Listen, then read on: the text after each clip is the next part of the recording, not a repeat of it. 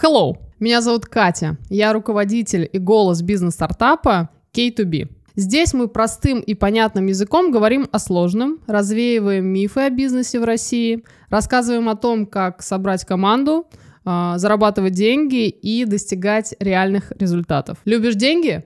Подписывайся. Выпуски каждую неделю. Как там бизнес?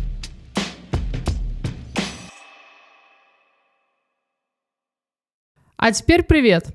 Сегодня мы поговорим о том, как защитить свой бизнес от монополии сотрудников и как для этого правильно взаимодействовать со своей командой.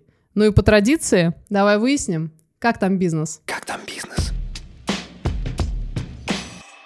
Собранная тобой команда — это костяк твоего бизнеса. В начале самом у вас возникнут такие взаимоотношения, при которых не только команда будет зависеть от тебя, но и ты начнешь зависеть от своей команды. И эта зависимость с каждым днем только будет расти. И здесь очень важно не перейти черту. Тебе нельзя допустить, чтобы уход одного члена твоей команды смог взять и разрушить твой бизнес. Или м- ты поймешь, что если сейчас вот он уйдет, то все перестанет работать.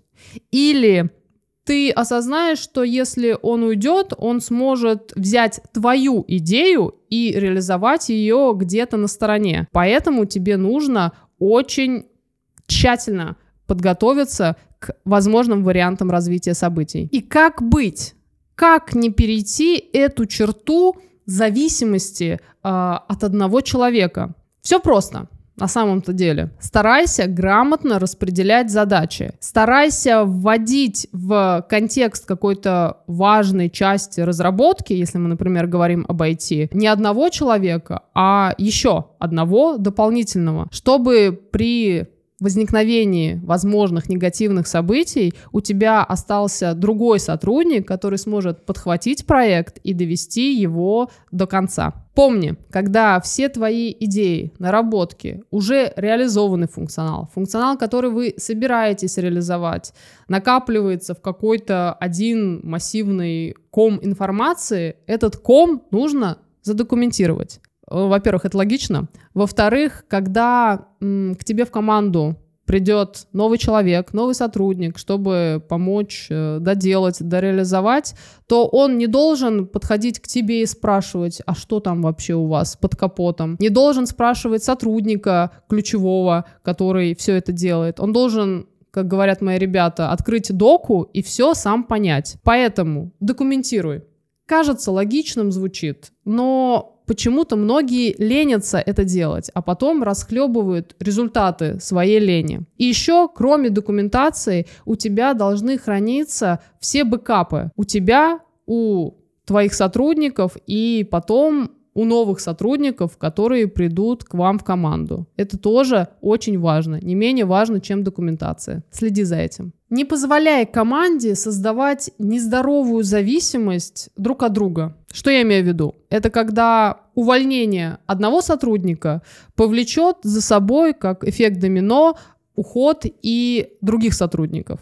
Тебе очень важно отслеживать этот момент. Делюсь советом, мудростью своей. Смотри, если у тебя намечается разрыв с кем-то из сотрудников, увольнение, которому ты пришел логическим путем, не на эмоциях, а твердо поняв для себя, что с этим сотрудником тебе нужно расстаться. Либо этот сотрудник изъявил желание уйти, и как бы э, тебе здесь э, не приходится что-то решать. Так вот, тебе нужно сесть, собрать всю команду за круглым столом и проговорить с ними этот момент. Объяснить, ребят, нас покидает Виталий. Так, служа, так случилось, так сложилось. Жизнь и обстоятельства. Как мы будем дальше с вами себя вести в рамках рабочего проекта? Кто возьмет на себя функционал Виталия? Кто м, подхватит? Кто поможет? Если Виталий был незаменимым игроком, то нужно в срочном порядке вам как бы э, собраться вместе и найти ему замену. Возможно, среди твоих сотрудников есть э, ребята, у которых уже есть кто-то на примете, и вы сможете достаточно в краткие сроки этого человека к вам э, переманить в команду. В чем мой посыл? В том, что не нужно скрывать ничего от своей команды. Скажи, как есть. Мы с Виталиком не сработались. Виталик хочет больше денег. У Виталика плохой характер. Объясни честно. Если команда адекватна, она тебя услышит, поймет и не захочет идти за Виталиком в непонятной дали, останется с тобой и поможет тебе решить эту ситуацию. И совместное решение вас может сплотить, и вот этот вот негативный фон от ухода команды может, наоборот, сыграть тебе на руку. А если ты вдруг не находишь в себе моральных каких-то сил, чтобы а, сесть и общаться с командой, объяснять им, как, куда. Ну, бывает такое, вот не в ресурсе ты, не в потоке. Тогда тебе нужно не оставлять эту ситуацию на самотек. Тебе нужно постараться найти человека, антикризисного какого-нибудь менеджера, который сможет взять на себя эту роль э, переговорщика и вывести, собственно, твою команду из текущей кризисной ситуации. Кто может стать таким специалистом?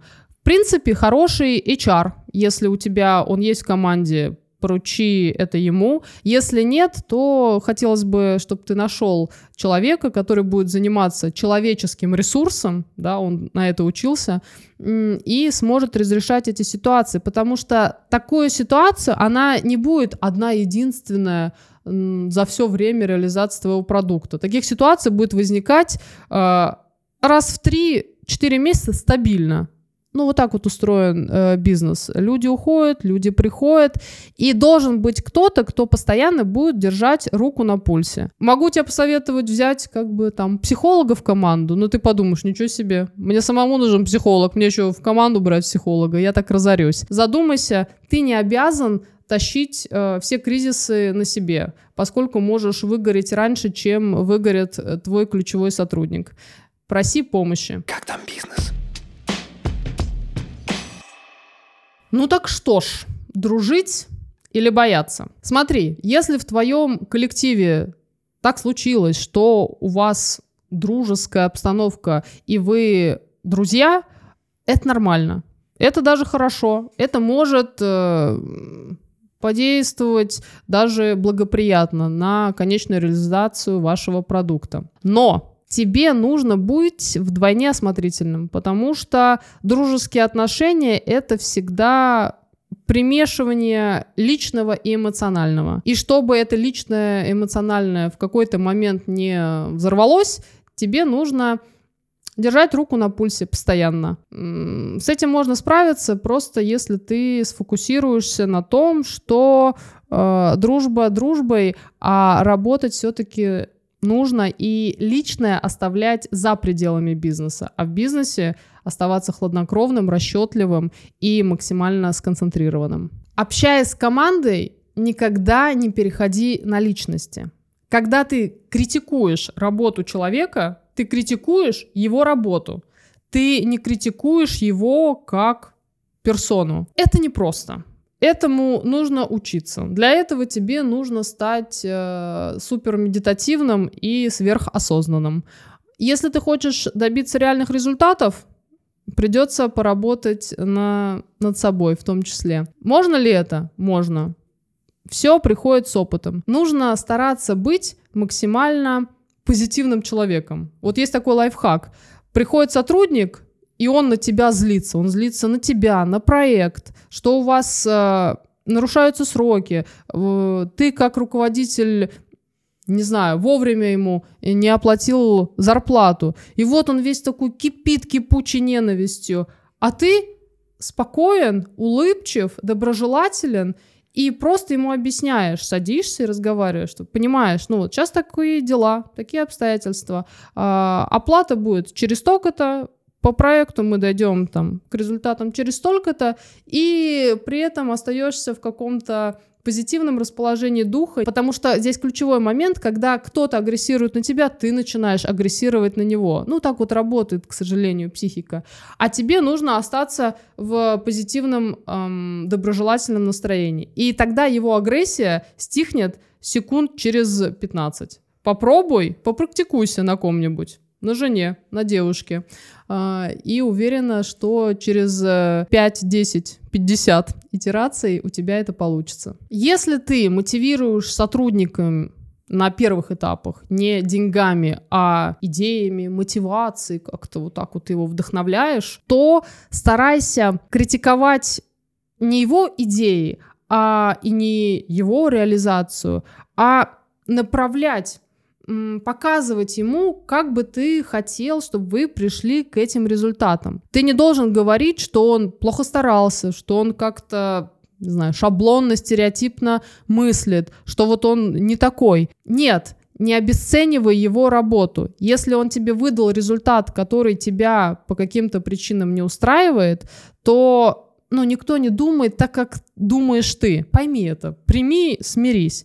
Сядь с ним и проговори, каких бы результатов ты ожидал от него. Спроси, как он видит э, конечную реализацию вашего продукта, какими идеями он с тобой еще не поделился, потому что там боялся, что тебе они не понравятся. Поделитесь друг с другом идеями и придите к общему какому-то знаменателю. Это станет крутым бустом для дальнейших этапов разработки вашего продукта. Сформируй комфортную среду в коллективе.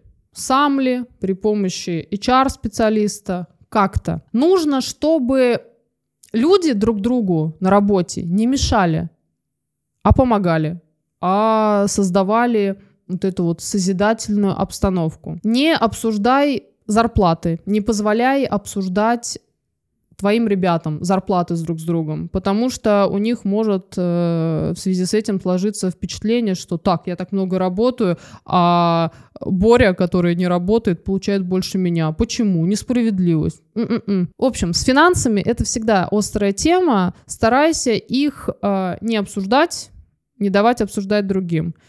А обстановку максимально комфортную и воодушевляющую, бери на себя, показывай пример. Если все-таки случилось так, что ты не уследил, и один из твоих сотрудников стал незаменимым, то я тебя поздравляю сердечно. Поэтому тебе придется теперь следить не только за реализацией твоего продукта, но еще и за эмоциональным, физическим, моральным, каким угодно состоянием вот этого твоего незаменимого сотрудника. Эта работа тебе предстоит тяжелая, поскольку очень сложно контролировать другого человека. Ведь ему может просто в какой-то момент захотеться уйти. Он может заболеть, да, такое бывает. ОРВИ гуляет нынче. Все, что угодно может случиться. Что тебе нужно делать? Постарайся взять функционал задачи этого сотрудника и постепенно их делегировать кому-то еще найти другого сотрудника, который э, на то же учился и обладает схожими компетенциями, и перепоручать ему эти задачи. Тем самым, когда возможно, возникнет ситуация, когда твой э, любимчик-незаменимчик решит уйти в отпуск, заболеть или вообще, в принципе, сделать ноги, у тебя будет кто-то, кто погружен в проект также и сможет подхватить и довести дело до логического завершения. Что делать, если сотрудника э, в твой проект предоставил инвестор? Вот этот вот засланный казачок. Смотри, ты, во-первых, должен относиться к нему точно так же, как и к любому другому сотруднику. Так как ты к нему относишься, так к нему и будет относиться коллектив. Если ты будешь к нему такой с некой недоброжелательностью относиться, то, естественно, вы как э, один общий организм начнете друг за другом это подхватывать, и человеку будет, ну, в принципе, некомфортно, что к нему имеется какое-то предвзятое отношение. Если ты к нему будешь э, предвзят в положительном ключе, то, естественно, и тебе самому будет тяжело. Нашел себе любимчика, и теперь придется как бы возиться с ним, а рано или поздно он начнет садиться тебе на шею. И коллективу будет неприятно, то есть с чего вообще вот как бы Мишаня вдруг стал у нас э, светочем в оконце. Также тебе нужно понимать, что если инвестор подослал к тебе этого человека, то, скорее всего, э, он ему либо брат, либо сват, либо уже имел с ним дело, то есть реализовывал какой-то другой проект, э, соответственно, и инвестор будет, ну, чуть-чуть оказывать на тебя давление, что вот, знаете ли, Мишаня уже со мной огонь и воду прошел, поэтому э, держи за него. Тебе нужно быть объективным. Объективно оцени Михаила как профессионала, если от него реально есть толк, польза, он э, дает хорошие показатели, то супер, тебе повезло. Если от Михаила как бы есть какие-то потенциальные проблемы, то следи за ним, э, почувствуй, что что-то не так, скажи честно об этом инвестору и придите с ним к какому-то логичному завершению. Потому что инвестор, как мне кажется, больше заинтересован в зарабатывании денег и доведении продукта до логичного результата, чем а, просто ну, чтобы его друг занял какое-то теплое место. Поэтому просто поговорите и решите, а что вам важнее. Если все-таки ты решил согласился взять такого человека себе в команду, вот этого друга-инвестора, то будь максимально осмотрительным. Первое, что нужно сделать, регламентировать все с ним работы так, чтобы он отчитывался, давал какие-то внятные показатели, которые можно было отследить в табличке Excel, например.